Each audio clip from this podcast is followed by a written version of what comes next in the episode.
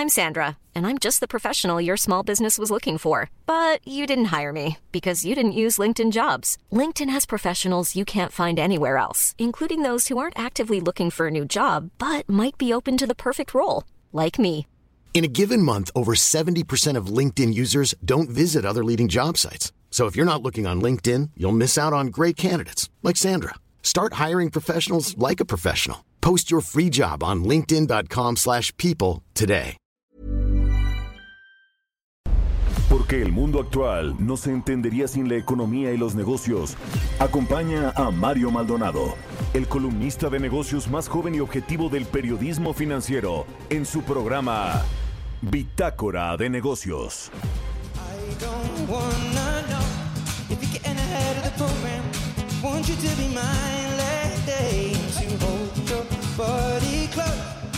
Step into the man's land for the longest time. If you feel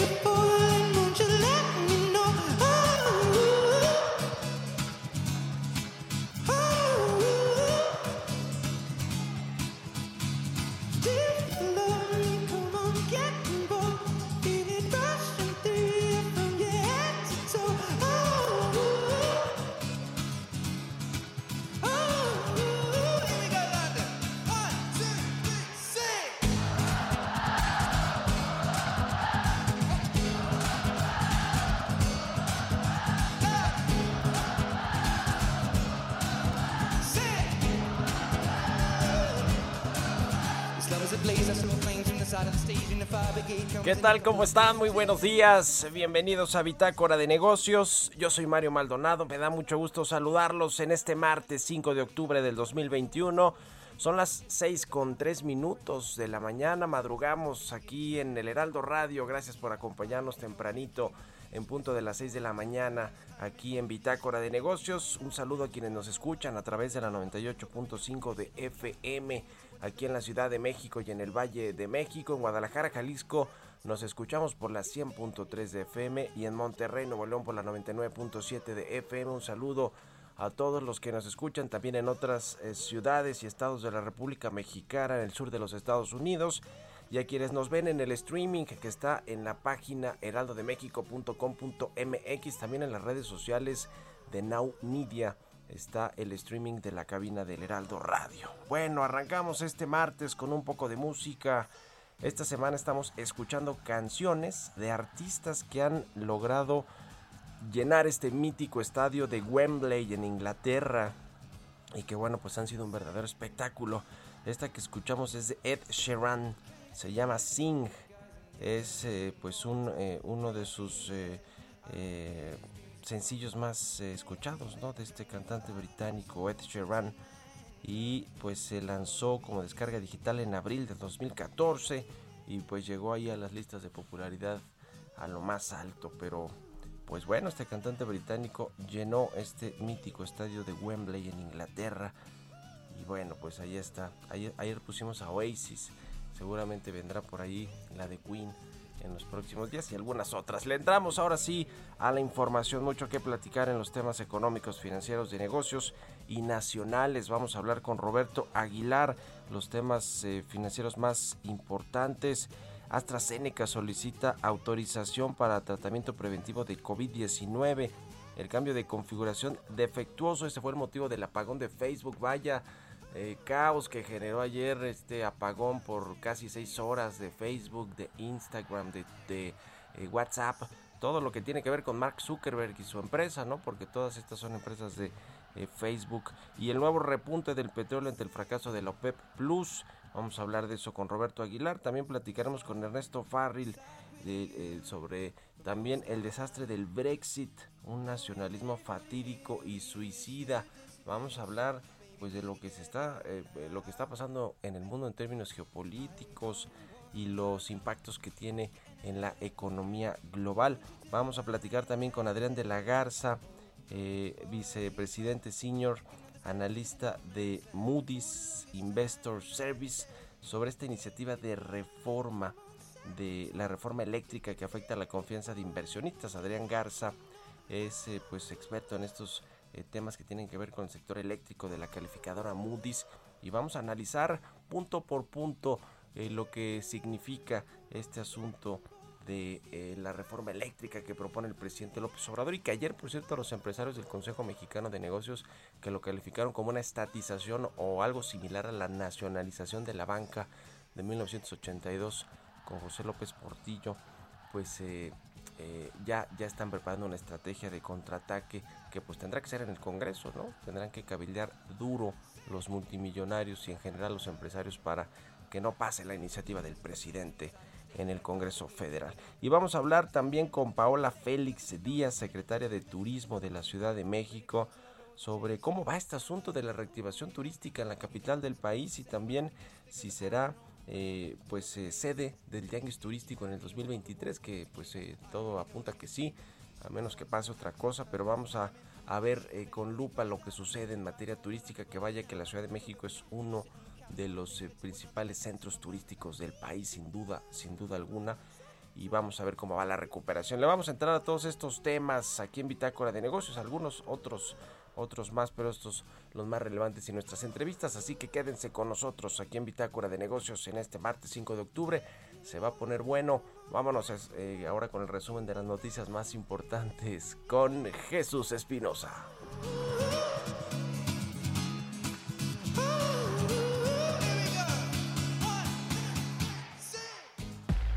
El resumen.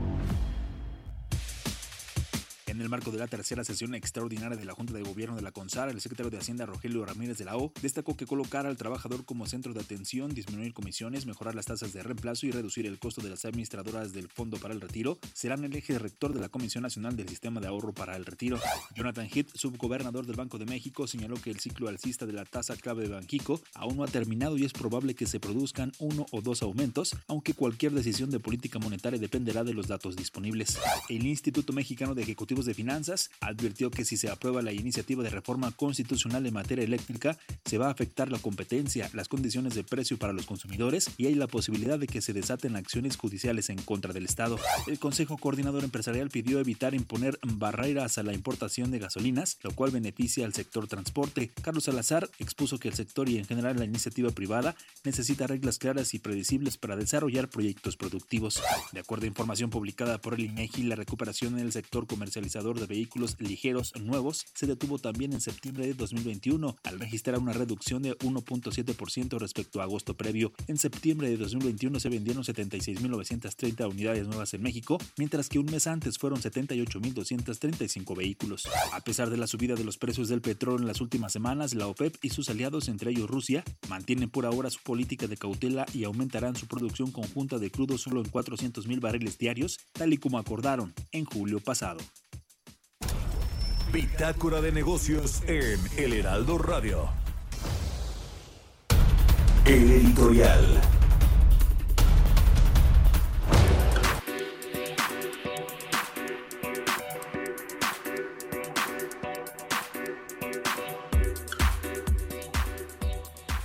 Bueno, le decía que ayer por la mañana se reunieron los empresarios del Consejo Mexicano de Negocios de forma virtual para hablar pues de diferentes temas, entre ellos, por supuesto, el más importante, la reforma eléctrica o la iniciativa que propuso el presidente López Obrador al Congreso mexicano, a la Cámara de Diputados.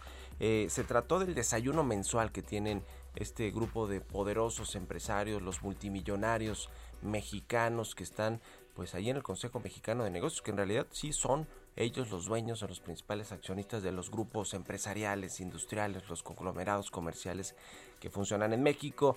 Eh, y bueno, pues ahí se habló de la preocupación claramente que tienen estos empresarios, no solo porque pues, los que tienen grandes cadenas comerciales o industria les va a afectar el tema de cancelar el autoabastecimiento eléctrico, sino pues todo lo que tiene que ver con la agenda verde, ¿no? La transición energética, de México y sobre todo las inversiones. Ellos dicen que desde que se abrió el sector eléctrico a través de la reforma energética del sexenio de Enrique Peña Nieto se han invertido más de 45 mil millones de dólares en la industria eléctrica que estarían en riesgo con esta reforma que propone el presidente López Obrador.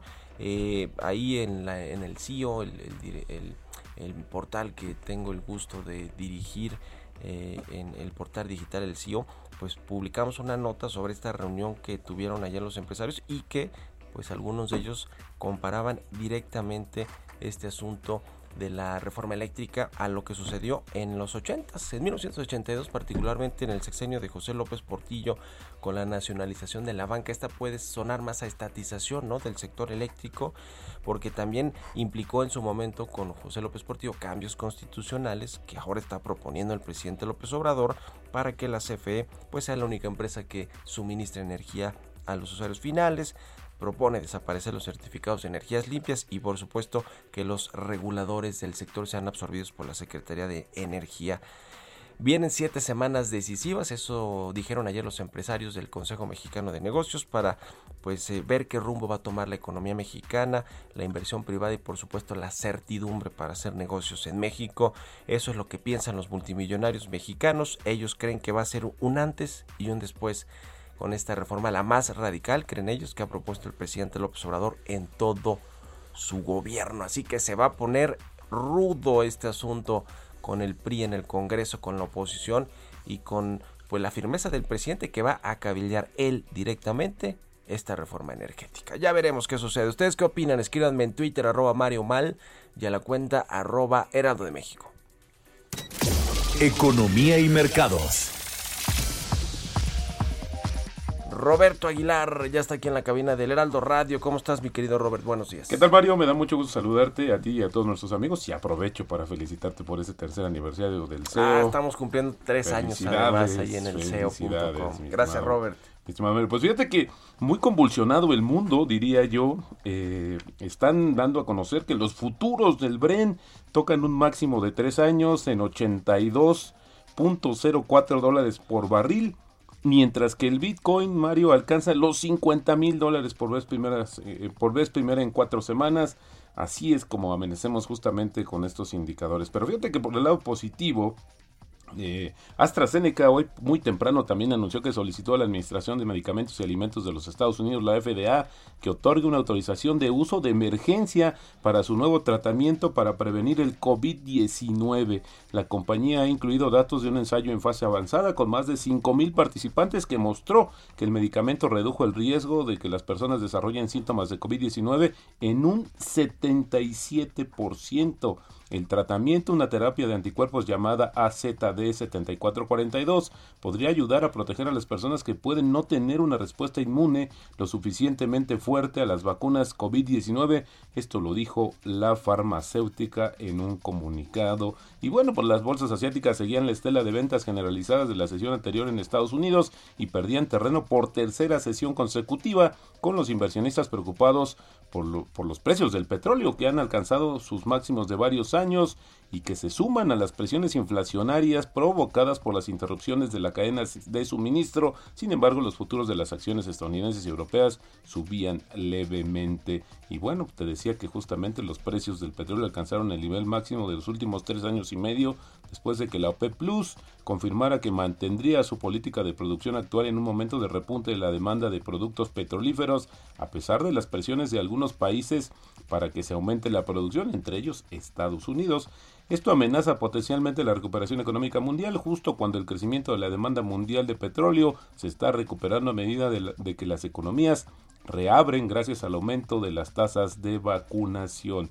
Y bueno, ya lo comentabas al inicio del programa, vaya situación de vulnerabilidad que puso ayer cortesía de Facebook.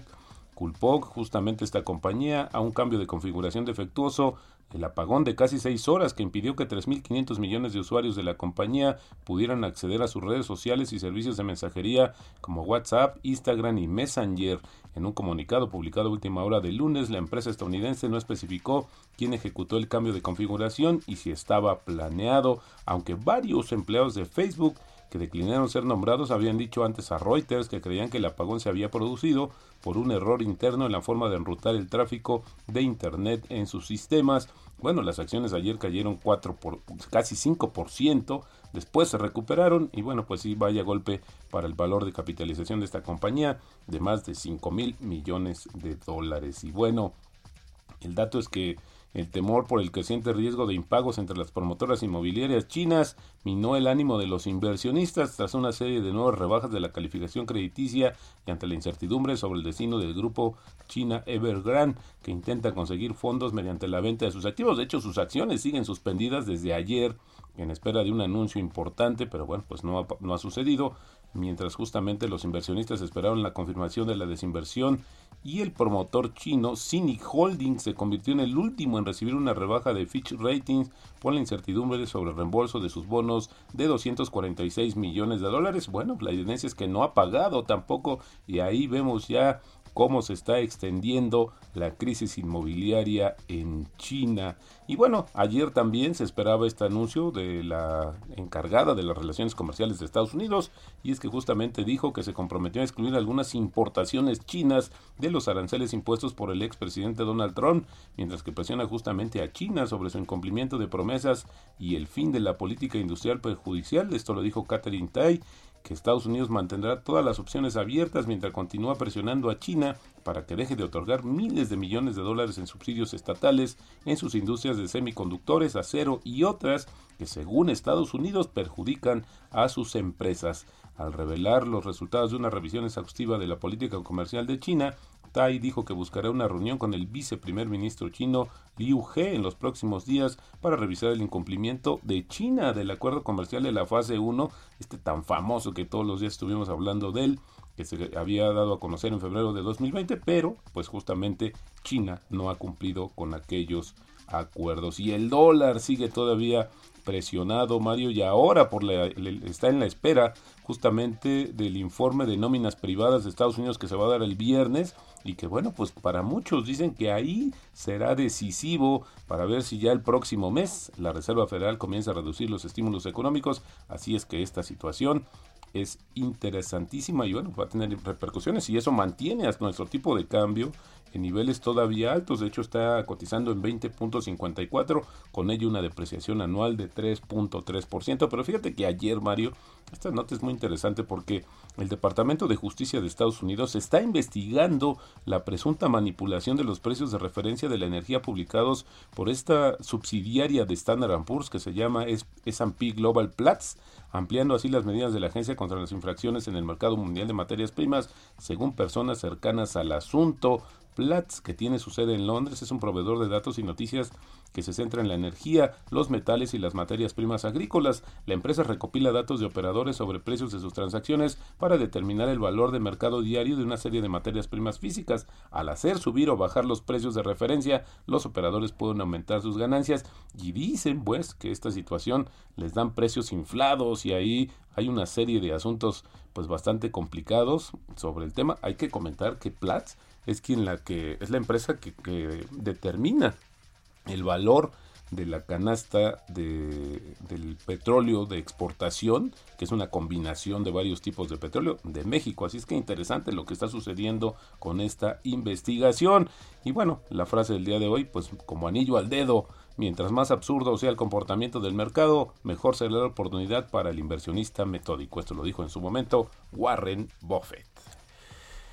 Pues ahí está, Robert. ¿Cómo te fue entonces con la caída de WhatsApp, de Facebook, de Instagram? Dijo, dijo ayer Edward Snowden, este ex agente o, o ex contratista de la CIA, que pues el mundo estaba mejor ahí durante seis horas y le echó la culpa a Facebook. Dijo, pues sí, el monopolio de Facebook que dividió entre sus principales servicios de mensajería y ahora que se caen, se caen todos.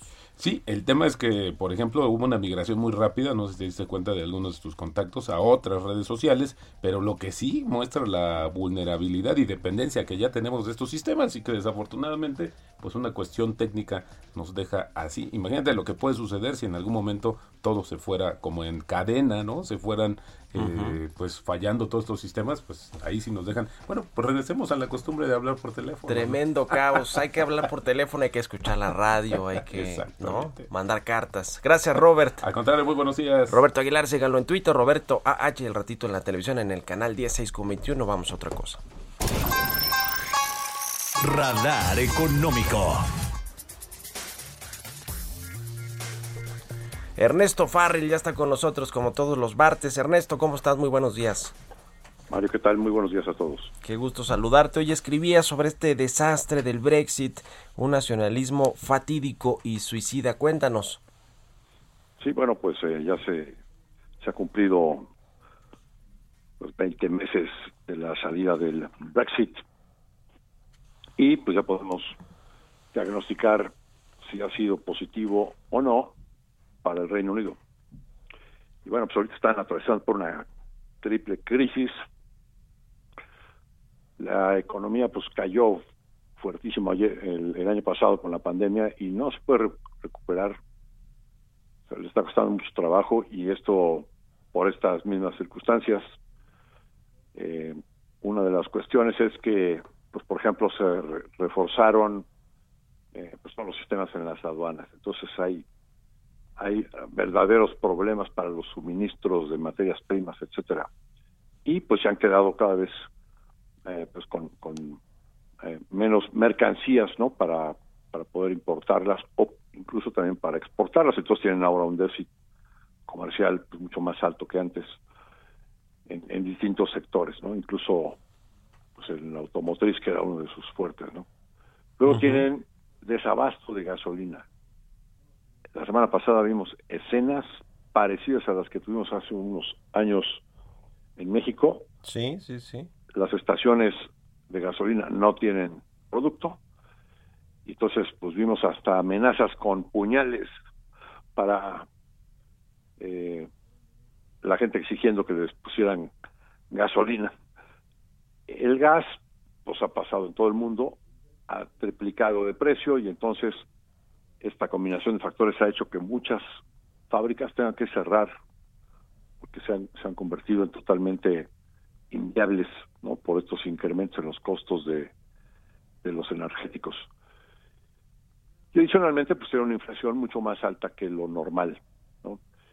Y eh, bueno, pues todo este cuadro es la parte coyuntural, pero la parte estructural es la que más preocupa el centro financiero Londres, pues hoy en día está operando menos que Ámsterdam y pues muchísimas transacciones se están haciendo en otros centros financieros como es Ámsterdam, como es Dublín, como es Frankfurt, eh, que pues han, ido eh, pues ocupando el vacío que dejó Londres como centro financiero. Sigue siendo el centro financiero importante, pero pues ha, perdido el liderazgo, ¿no? Y junto con eso pues eh, pues hay muchas empresas que han tenido que cambiarse sus operaciones a otros países para poder seguir siendo competitivos en la Unión Europea. Ese es el, panorama que tiene la el Reino Unido y luego bueno pues tienes la amenaza de que Escocia o que Irlanda del Norte pues hagan sus referéndums y pues se pudieron separar del Reino Unido, que quedaría como el Reino desunido. Sí, sí, sí. Pues ahí está, hace, hace cinco años fue que se propuso esto, ¿no? Por el primer ministro David Cameron, y pero fue el 31 de enero del 2020 cuando se hizo esta, esta salida del Reino Unido. Ahí está tu columna en el financiero. Gracias Ernesto, como siempre, y muy buenos días. Un abrazo. Vamos a la pausa, regresamos.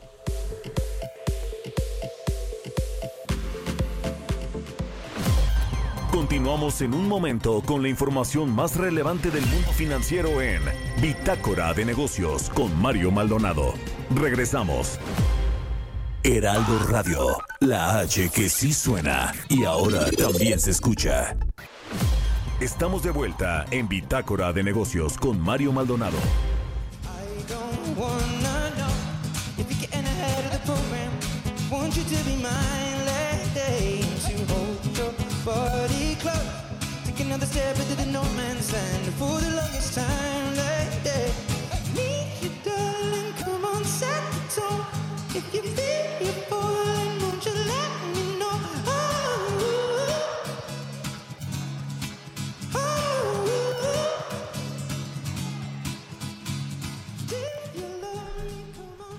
Ya estamos de regreso aquí en Bitácora de Negocios. Son las 6 de la mañana con 30 minutos, tiempo del centro de México. Y regresamos escuchando esta canción de Ed Sheeran. Se llama Sing.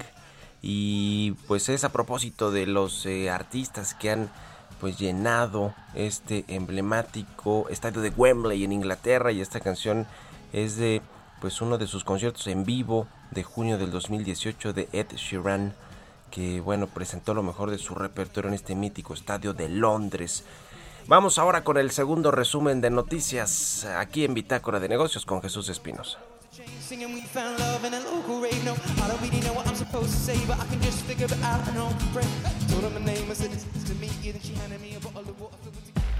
El resumen.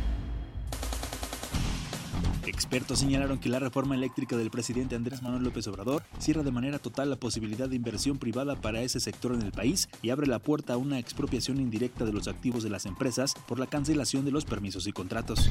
Mientras que analistas coincidieron en que un total de 350 puestos de trabajo están en riesgo con la reforma constitucional en materia de electricidad que busca desaparecer a la Comisión Nacional de Hidrocarburos y a la Comisión Reguladora de Energía. Por su parte, el despacho Salerno y asociados expertos en energía prepara una estrategia legal a través de arbitrajes para atender las posibles afectaciones tanto a nivel nacional como internacional en caso de que prospere la iniciativa de reforma constitucional en materia eléctrica del presidente Andrés Manuel López Obrador. La percepción de los analistas sobre el futuro de la inflación en México se deteriora, lo que podría obstaculizar el crecimiento económico del país, consideraron expertos del sector privado consultados por el Banco Central. El director general de la Asociación Nacional de Transporte Privado, Leonardo Gómez, destacó que la pandemia de COVID-19 frenó el proyecto del sector transporte de desarrollar carreteras marítimas es decir, el Servicio de Transportación Marítima Nacional en el Golfo de México. Entrevista.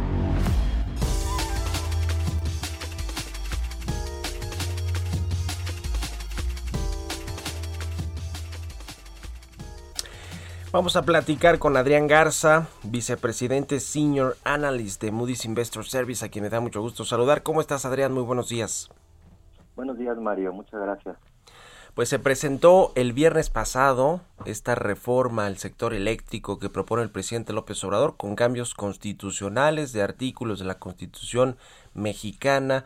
Eh, busca en pocas palabras darle eh, de nueva cuenta este monopolio prácticamente completo a la Comisión Federal de Electricidad, que sea el único que pueda suministrar la energía eléctrica a los usuarios finales, llámese hogares, llámese empresas, desaparecer los organismos reguladores, eh, desaparecer también estos certificados de energías limpias. Eh, pues eh, prácticamente todo mundo ha criticado esta iniciativa, los empresarios, los analistas, los expertos en el sector energético, los bancos, los analistas de los bancos y por supuesto las calificadoras. El caso de Moody's pues también dice que va a afectar la confianza a los de los inversionistas. Platícanos cuál es el análisis que han hecho sobre esta iniciativa de reforma. Claro que sí, Mario, este, y, bueno, muchas gracias por la invitación. nosotros pensamos que la, la propuesta, eh, pues lo que representa, lo que representaría de caso, en caso de ser aprobada es pues un deterioro de la transparencia del sector y del marco institucional eso obviamente eh, eh, desincentiva eh, la participación privada del sector. De hecho, pues un poco el objetivo de la reforma es ya limitar, acotar la participación privada en el sector como lo ha venido haciendo.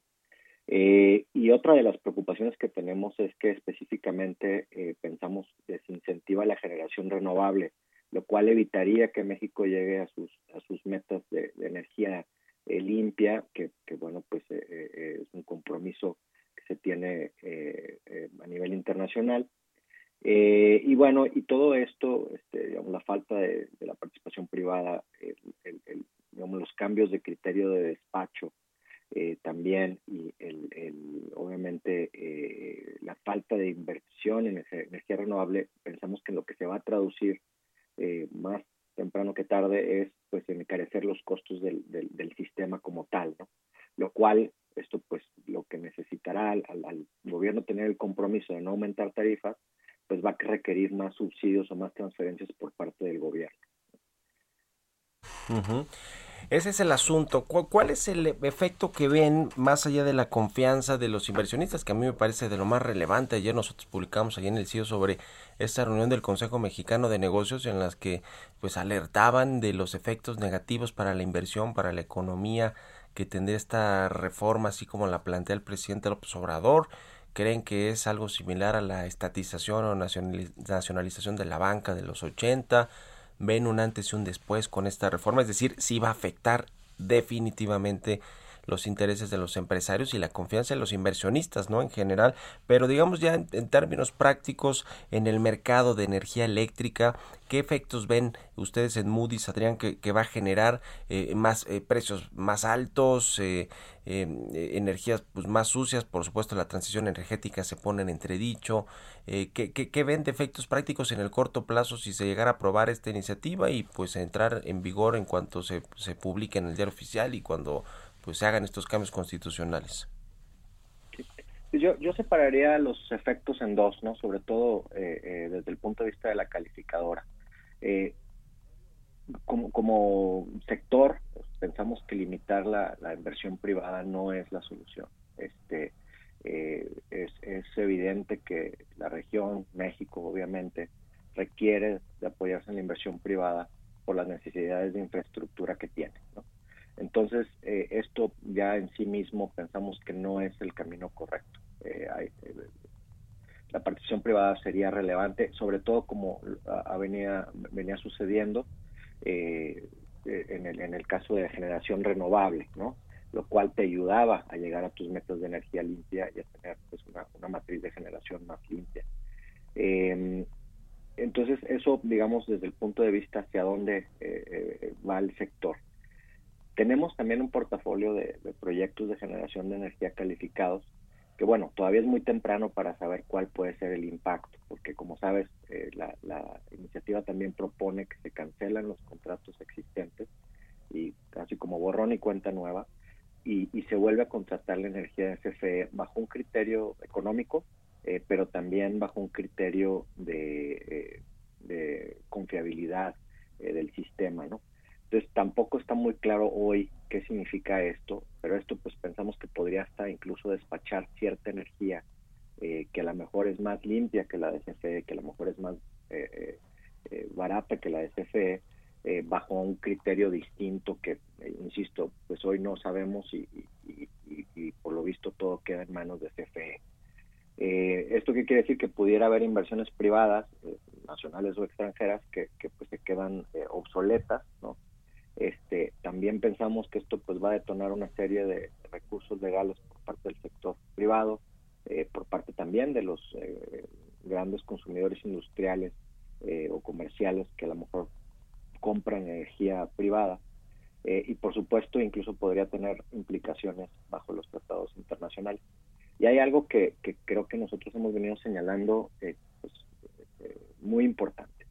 si tú lo que quieres es eh, que tu energía, eh, digamos, que lo que despache CFE es lo que tiene hoy, pues sabemos que CFE tiene una concentración eh, aún mayor a energías que basadas o en generación basada en combustibles fósiles, gas natural, carbón, etcétera, y pues sabemos que la exposición a, a, los combustibles fósiles puede ser bastante riesgoso, ¿no? Ya vimos en febrero con el fenómeno climático que hubo, que hubo un disparo en, la, en, los precios del gas natural, lo cual resultó en un eh, descalabro ahí de como 50 mil millones de pesos para, para CFE, que pues tiene que absorber ya sea el gobierno o CFE a través de tarifas, eh, etcétera, son, son al final del día la misma bolsa, ¿no? Entonces, no apostarle a las renovables que no dependan de esta volatilidad de precios internacionales, pues también pensamos que, que expone el sistema a, a esta pues estas situaciones que incluso estamos viviendo hoy, ¿no? Hay un ambiente también de, de alcista de precios de combustibles fósiles. En el caso de la CFE, que bueno, pues se tiene deuda en los mercados internacionales, ustedes pues la, revisan, revisan su perfil financiero, eh, el, eh, pues sí, en general cómo está la empresa, ¿no? La salud financiera de la empresa. ¿Ven algún riesgo también en cuanto a la calificación? Si es que pues le dan todas estas atribuciones a la CFE que pues eh, hay quien dice que no tiene la capacidad técnica de la fuerza laboral incluso o la eficiencia para poder pues echarse todo ese paquete encima, ¿no? De ser la, la gran generadora y distribuidora de la energía eléctrica en México. Pues yo creo que lo que nos preocuparía más, eh, más allá de la, la, capacidades técnicas operativas, que, que yo te diría que sí es un gran paquete, pero creemos que tendría la capacidad, eh, es, es, la parte financiera, ¿no? Eh, hay elementos que ya están ejerciendo presión en la posición financiera de CFE.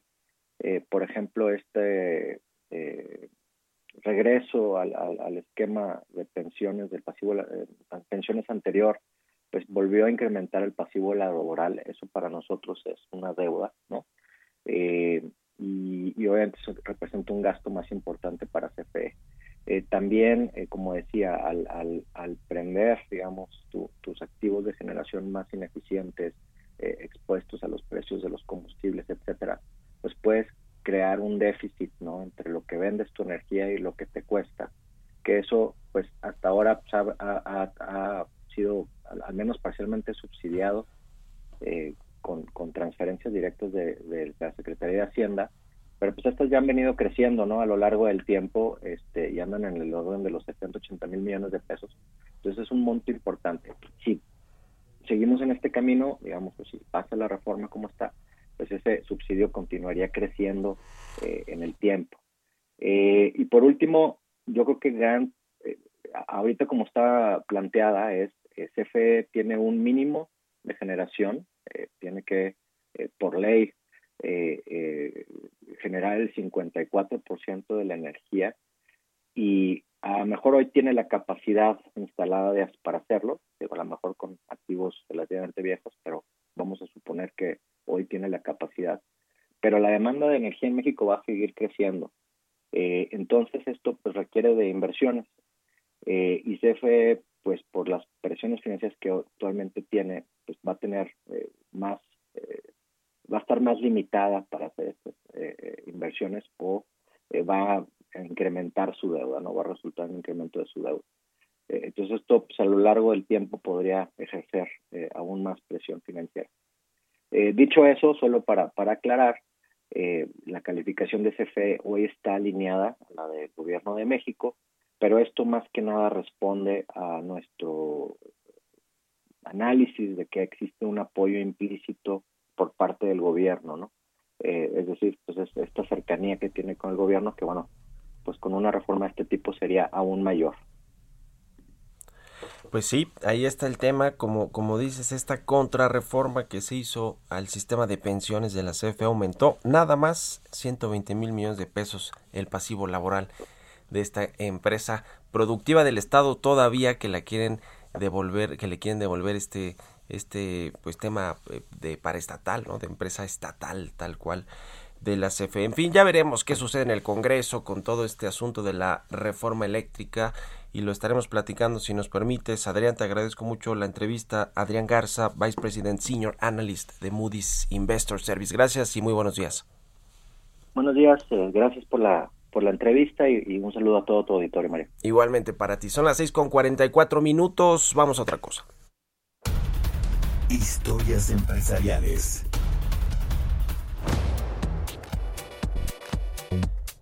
Bueno, ya platicábamos este asunto de la caída de Facebook y de pues sus eh, negocios alternos, ¿no? Que son Instagram, que son eh, pues WhatsApp, ¿no? Ni más ni menos que estos dos gigantes, estas dos redes sociales gigantes que hay en el mundo.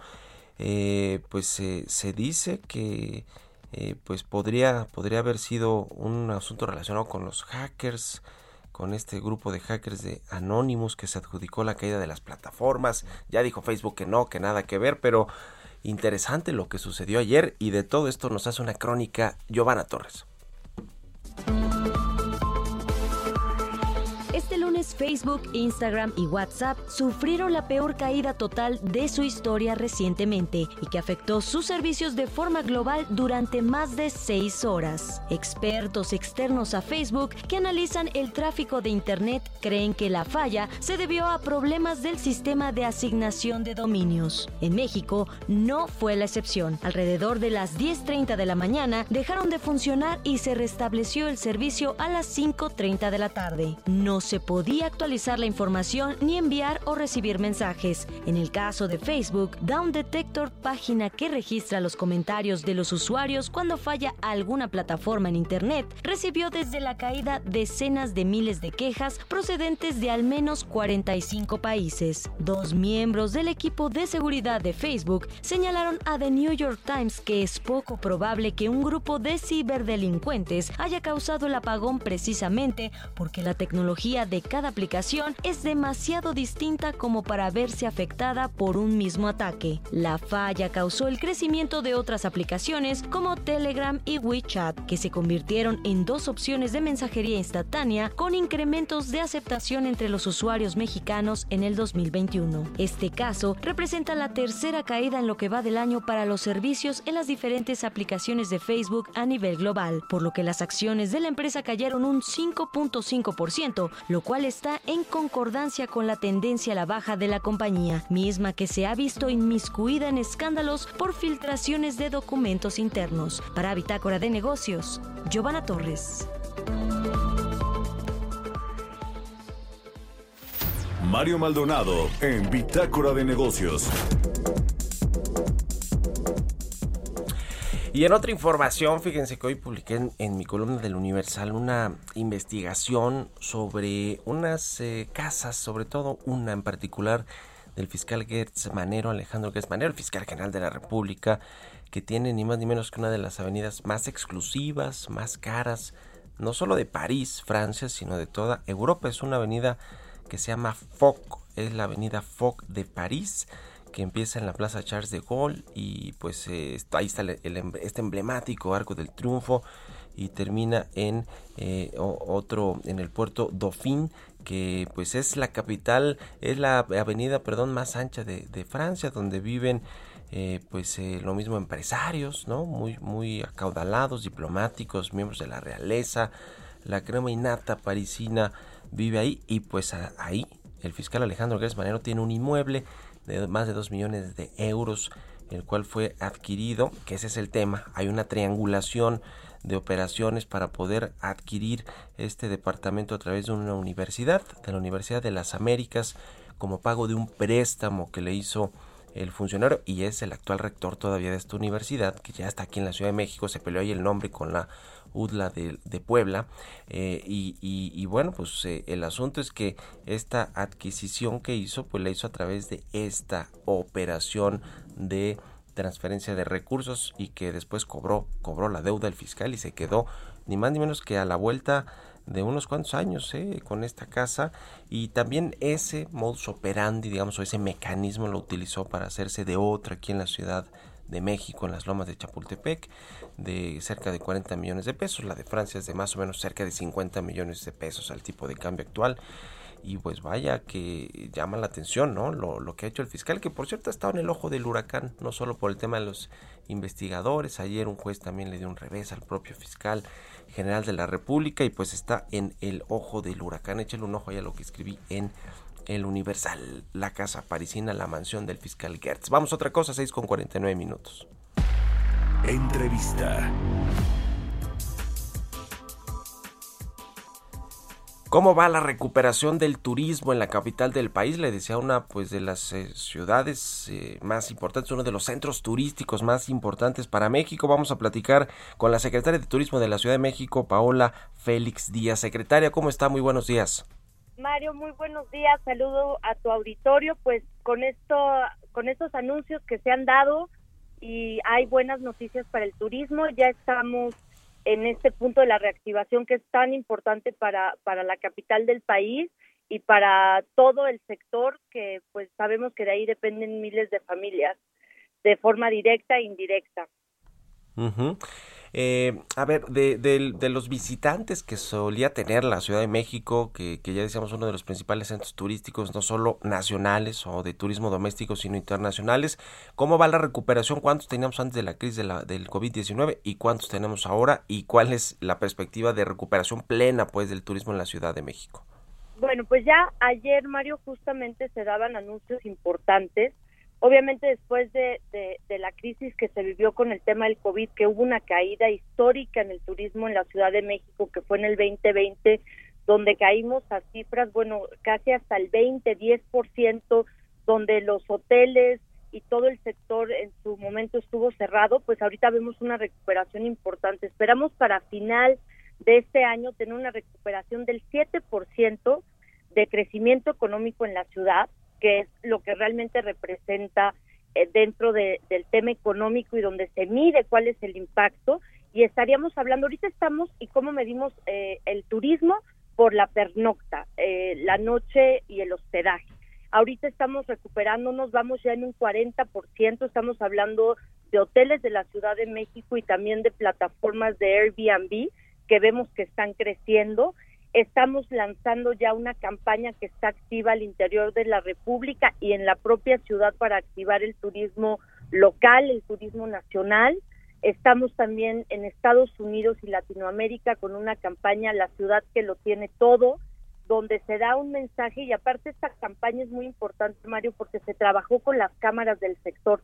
Por primera vez y por la, realidad de instrucción de la jefa de gobierno, hicimos mesas de trabajo con cabezas de sector, participa Coparmex, Canaco, Canirac, Asociación de Hoteles, la Asociación de, de Turoperadores, y todas estas mesas han generado una dinámica para dar un mensaje de que la ciudad está lista, pero también llamar a la gente a visitar la capital con una cartelera cultural importante. Ya hay actividades para este cierre de año que van a generar una derrama mucho más importante. Fórmula 1, Día de Muertos, Corona Capital, los museos, la cartelera de teatros. Trabajamos de manera coordinada con la Secretaría de Cultura. La página que se lanzó, que los invito a que la visiten, se llama TheCity.mx, una página que agrupa todo este calendario de actividades que tiene una geolocalización donde puedes ver qué hay cerca de ti, puedes visitar rincones especiales. Este año se presenta la guía gastronómica, nuestra guía que nos va a dar identidad. El próximo año vienen eventos importantes.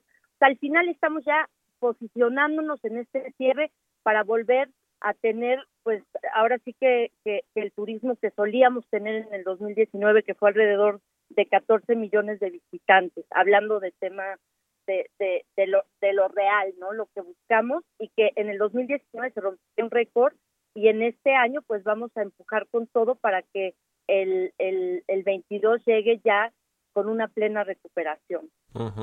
Pues sí, vienen estas actividades importantes o estos eventos eh, importantes, la Fórmula 1 que trae turismo local de todos lados de, del país, pero también internacional, y creo que es muy relevante ese, ese evento, ¿no? Y, y, está confirmado para el mes de noviembre, ¿verdad?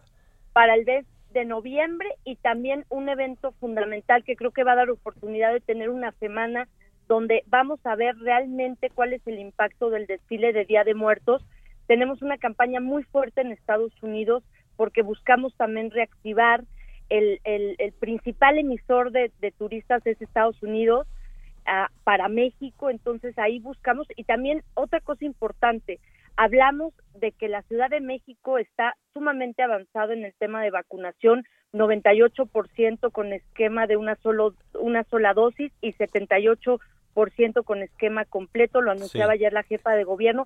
Eso permite también dar certeza al turista de que ah, tenemos que seguirnos cuidando, pero que es un destino seguro. tenemos ya protocolos que, que lo avalan, el Safe Travel Stamp, que está en, en, todos los comercios y todos los, este, pues todas las ramificaciones del turismo como una ciudad segura, una ciudad que cumple con protocolos internacionales Muy y que el turista puede sentirse seguro para visitar la Ciudad de México. Se nos acaba el tiempo, viene la guillotina. Gracias, secretaria Paola Félix, secretaria de Turismo de la Ciudad de México, por la entrevista y buenos días.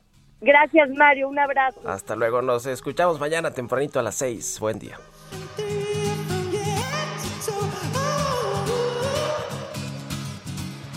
Esto fue Bitácora de Negocios con Mario Maldonado, donde la H suena y ahora también se escucha una estación de Heraldo Media Group.